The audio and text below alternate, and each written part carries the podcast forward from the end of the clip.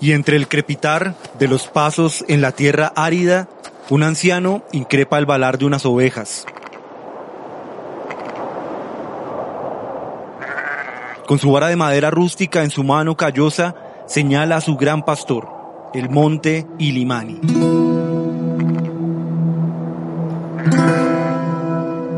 Una campesina indígena teje coloridos hilos que diluyen el ocre del suelo seco entre su urdimbre.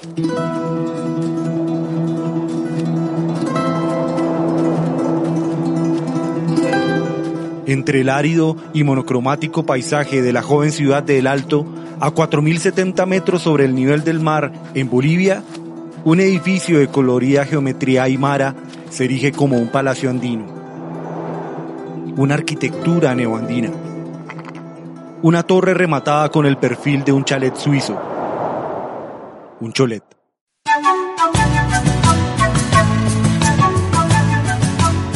En Arquitectura para Aliens, episodio número 40, Arquitectura Neoandina. Un diálogo acerca del espacio con el arquitecto boliviano Freddy Mamani. Bueno, gracias Eduardo por la invitación y pues el gusto es mío. Voy a empezar eh, con lo que estoy haciendo en la ciudad del Alto. Esta ciudad está conformada por migrantes del campo a la ciudad, o sea, es una réplica, digamos, del campo visto en el contexto urbano. Eh, Bolivia está constituido por 36 nacionalidades, de las cuales eh, significa que los aymaras, los hablantes aymaras somos una gran mayoría. Integrado por más de 3 millones de personas que se distribuyen entre Perú, Bolivia y Chile, los habitantes de las alturas, el pueblo aymara, es hoy una de las etnias más importantes de Sudamérica, dotados de una fuerte cohesión étnica que se sustenta en el uso de una lengua y organización social propia. Eso hace de que la ciudad del Alto está conformado por un 70-75% de aymaras y un buen porcentaje también de quechuas. Todos son migrantes, como te decía los aymaras han sobrevivido a siglos de explotación económica y a aculturación forzada, adaptándose a los más diversos contextos políticos. Se asentaron en las áreas vecinas al lago Titicaca y el altiplano surandino en el siglo XII. Tras la destrucción del gran centro ceremonial de Tiahuanaco, un siglo después, formaron los señoríos y confederaciones étnicas que, con base en el altiplano, colonizaron los valles al oriente y poniente de la cordillera de los Andes. Y además esta ciudad, aparte de ser conformada por indígenas, aymaras y quechuas, es la segunda ciudad más poblada de Bolivia. La ciudad más joven a la vez de Bolivia, ¿no? Ah, tiene más o menos 35 años. Para ser una segunda ciudad más poblada de Bolivia es importante también tener una relevancia en el tema de la arquitectura. Hace una década atrás, eh, el Alto no tenía una identidad arquitectónica. De origen rural, Freddy Mamani Silvestre, siendo aún niño, conoció diferentes obras en construcción acompañando a su papá que era maestro albañil. Estudió en la Facultad Tecnológica de Construcciones Civiles y posteriormente cursó la carrera de Ingeniería Civil en la UBI, Universidad Privada del Alto. También estudió arquitectura hasta que decidió dar un paso más importante, promover un estilo arquitectónico que pudiera dar una identidad a su ciudad como te digo, estaba construido más eh, por constructores albañiles, eh, una ciudad eh, hecha por sus propias manos, ¿no? Entonces, yo creo ha sido importante intervenir, digamos, en este contexto urbano que no tenía una identidad arquitectónica. Y además, lo que yo he tratado de plasmar después que había migrado del campo a mis 13 años, eh, he visto cómo la ciudad del Alto ha empezado a crecer y a medida que ha ido creciendo, también eh, sus edificaciones ha ido creciendo, pero eh, como te digo, con una identidad, con un rasgo más rural, gracias a lo que hemos ido evolucionando a través de la práctica y el estudio académico. Entonces yo creo ha sido también para mí personalmente una oportunidad después de haber salido de mi primera carrera de la universidad, volcar la página, rompiendo quizás eh, barreras, rompiendo quizás las normas de la academia, ¿no? Y además rescatar una identidad eh, milenaria como son las ruinas eh, arquitectónicas de Tiahuanaco, ¿no? Eh, una, una ruina que no se ha tomado mucho en cuenta en la academia y segundo que la población también lo tenía como olvidada, ¿no? Pese que ha estado a las cabeceras de, la ciudad del Alto. Entre los siglos XVI antes de Cristo y XII después de Cristo, floreció a orillas del lago Titicaca la más longeva de las civilizaciones andinas, la Tiahuanaco desapareció de forma repentina y misteriosa, pero parte de su cultura fue heredada por otros pueblos indígenas, llegando hasta Mamani. Entonces, eh, ese, ese concepto me ha llevado a, eh, a fusionar elementos geométricos de esas ruinas de Tiahuanaco y las voy plasmando, qué sé yo, en la obra fina, en la obra gruesa, en la obra estructural, eh, cuando se empieza una obra, ¿no? Y luego, eh, para dar vida y color al contexto eh, de la topografía, del clima, en este altiplano que es tan frígido, color ocre, he tratado de dar vida y color gracias a los textiles que tenemos también de nuestros ancestros, ¿no? Incluso nuestras autoridades originarias en nuestras comunidades.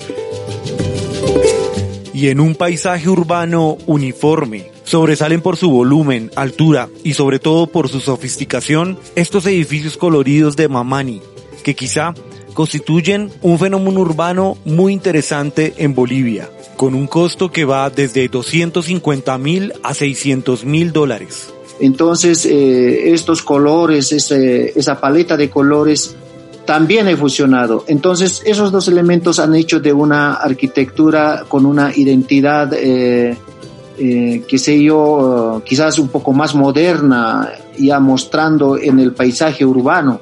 Claro. No solo en el alto, sino transmitiendo hacia el mundo y quizás también un poco eh, causando discusión en la academia, ¿no? No solo a nivel nacional, sino a nivel internacional. Y pero ha sido un gran aporte en la ciudad del Alto esto, no solo para la sociedad, para el embellecimiento de la, del paisaje urbano, sino también para la sociedad en conjunto, ¿no? Eh, y también para eh, las academias, no solo nacionales, sino exteriores, porque eh, muchos estudiantes, muchos profesionales han venido a conocer, a investigar esta arquitectura y tengo lindos recuerdos de que arquitectos, antropólogos, sociólogos, historiadores de la arquitectura han venido a hacer su, su maestría, su doctorado y también estudiantes que han venido de diferentes continentes del mundo. Para mí personalmente ha sido un honor esto. Para mí el patrimonio arquitectónico propio de nuestros, eh, de nuestro territorio, de nuestro, de nuestros países, yo creo, eh, más bien no se han tomado mucho en cuenta desde la academia. Yo creo la falencia está en las universidades, porque quizás en otros países lo dan mucha importancia. En caso mío, en caso de Bolivia, eh, eh, más se ha dado preferencia a investigar arquitectura extranjera, pues no se da mucha importancia a lo nuestro. No nos autovaloramos lo que tenemos y lo que podemos hacer. No nos autovaloramos lo que tenemos y que podemos hacer. Eh, hay docentes que se jactan, digamos, de que han ido a estudiar en las mejores universidades del mundo y pues lo que han aprendido como loro empiezan a repetir eh, donde han llegado. Eso me parece muy malo porque yo creo más bien debemos acercarnos a nuestra, a nuestra sociedad, a, a nuestra cultura, a nuestra identidad, ¿no? Lo que yo he hecho es estar más cerca, digamos, de mis usuarios. Y lo que veo, eh, hay patrimonio arquitectónico que nos han colonializado, pero como te digo, la ciudad del Alto es una ciudad diferente. El primer día de trabajo para nosotros es el domingo. El origen aymara y quechua de los habitantes del Alto hace que a pesar de ser ya ciudadanos urbanos, muchos conserven sus derechos sobre la tierra en sus comunidades rurales, a donde regresan en épocas de siembra, cosecha y festividades, cumpliendo con sus deberes comunitarios. Esto mantiene una relación fuerte entre el campo y la ciudad y permite recrear, en contexto urbano, las tradiciones culturales de las comunidades rurales.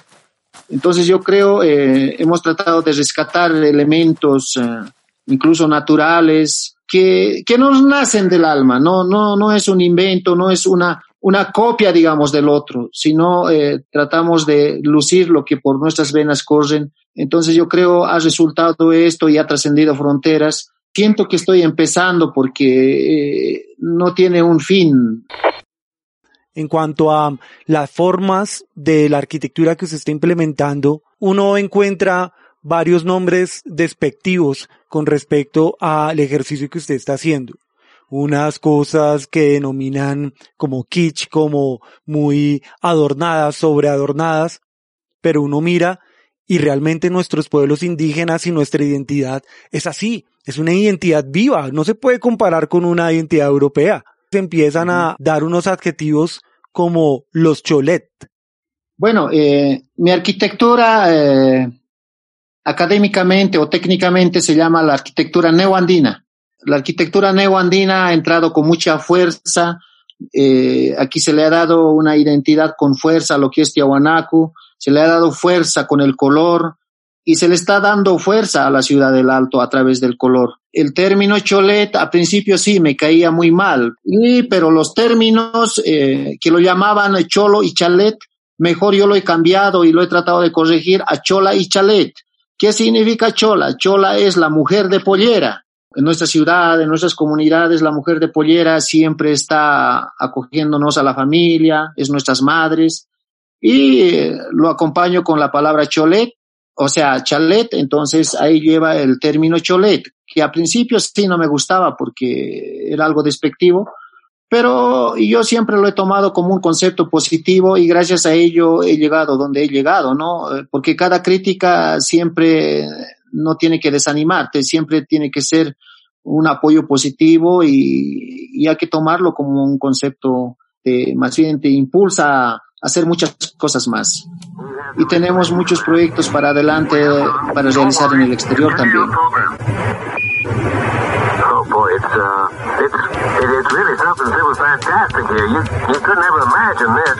Gracias por llegar hasta este punto en el podcast. Un astronauta necesita oxígeno. Te invitamos a entrar a www.arquitecturaparaaliens.com y hacer clic en el botón Apóyanos. Tu apoyo nos mantiene en el proceso creativo que requiere investigación, equipos, transportes y tiempo. Muchas gracias. Háblenos un poco acerca de cómo está constituida la arquitectura neoandina desde el programa arquitectónico. Conozco que está vinculado todo esto a la forma en la que las familias funcionan y la memoria que tienen las familias en Bolivia.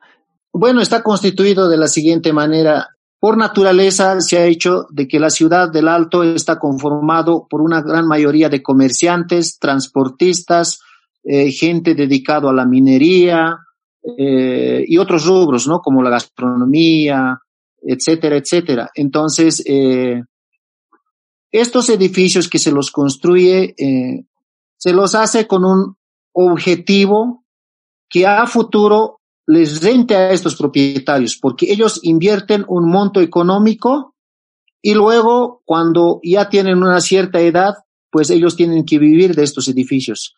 Y además, eh, tienen un concepto de que tenga o, de que tienen ajayu estos edificios. ¿Qué significa el ajayu para nosotros en nuestra cultura?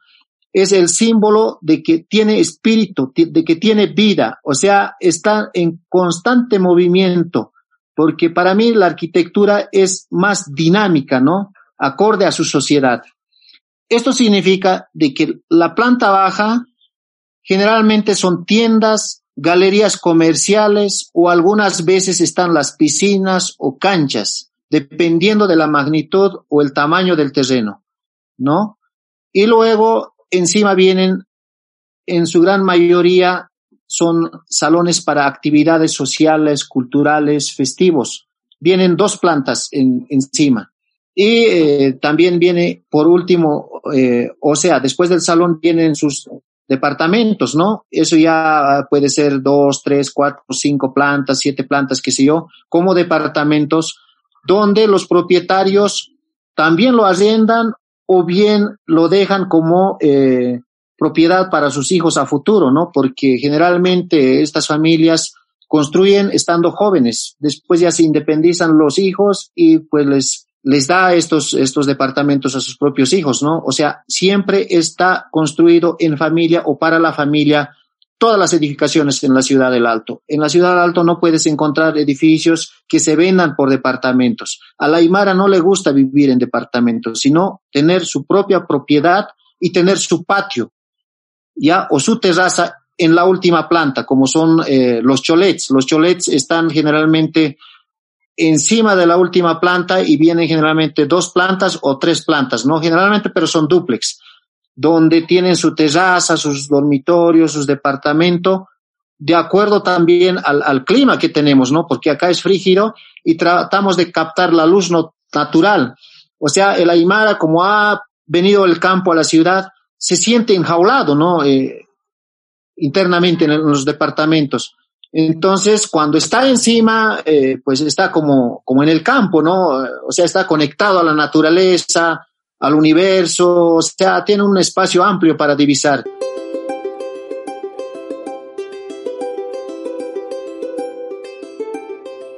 ¿Cómo ve hacia el futuro la arquitectura neoandina y el ejercicio que se está haciendo desde su oficio como arquitecto, no solamente en, en lugares centralizados pues como en el Alto o en, o en, sí en Bolivia, sino cómo esto está replicando nuevas reflexiones en otros países, en Latinoamérica. Bueno, yo creo la arquitectura neoandina eh, se ha proyectado eh, para hacer for export, ¿no? Eh, sin ser altruista porque incluso, como te decía, hemos ido a construir en, el Perú, y también hemos ido a construir para una exposición en París, en Francia. Y hay muchos eh, proyectos que se avisoran, eh, por ejemplo, eh, me han ofrecido trabajar eh, como director de diseño allá en Nueva Jersey, en Estados Unidos, para realizar una ciudadela latina, ¿no? Pero, no sé, estamos en camino para poder trabajar más que todo en los países más cercanos. Por ejemplo, ahorita estoy realizando unos tres proyectos para Perú y, y nada, pues en Bolivia estamos en todas las capitales eh, de ciudades. Entonces, eh, yo creo esto oh, se acerca más también a la, a la academia, ¿no? Porque hay docentes que me están pidiendo para dictar clases en las universidades y eh, hay muchos estudiantes también que están interesados, digamos, en revalorizar la identidad y a través de eso partir, digamos, eh, con una arquitectura diferente. Ellos se sienten representados por esta tendencia arquitectónica. La arquitectura para mí no tiene que ser homogéneo, tiene que ser dinámico, acorde a su sociedad, como te decía. Quisiera que nos dejara con un mensaje para las personas que lo estamos viendo usted como un referente para nuevas reflexiones de identidad en la arquitectura y el patrimonio en la arquitectura. Bueno, eh, decirles eh, desde Bolivia eh, que todo joven, todo ciudadano, si quiere lograr algo, se puede lograr con sacrificio, honradez y, trabajo. Eh, podemos lograr muchas cosas, ¿no? Eh, hay que seguir adelante y eh, esos esfuerzos más adelante llegan las recompensas, ¿no?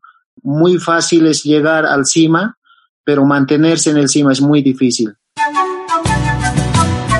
Y arquitecto Eduardo, realmente le quedo muy agradecido por haberme invitado y poder haber compartido lo que yo estoy haciendo desde Bolivia para Latinoamérica en estos últimos tiempos. Muchas gracias que el ajayu de la arquitectura neoandina siga vivo por siempre. Kayaya.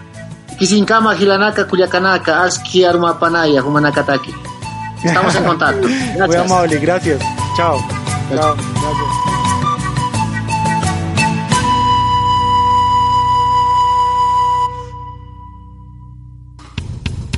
Escucha o descarga los capítulos de este podcast a través de las plataformas Spotify, Google Podcast, Apple Podcast y YouTube. Encuentra todo el archivo de nuestros episodios en www.arquitecturaparaliens.com.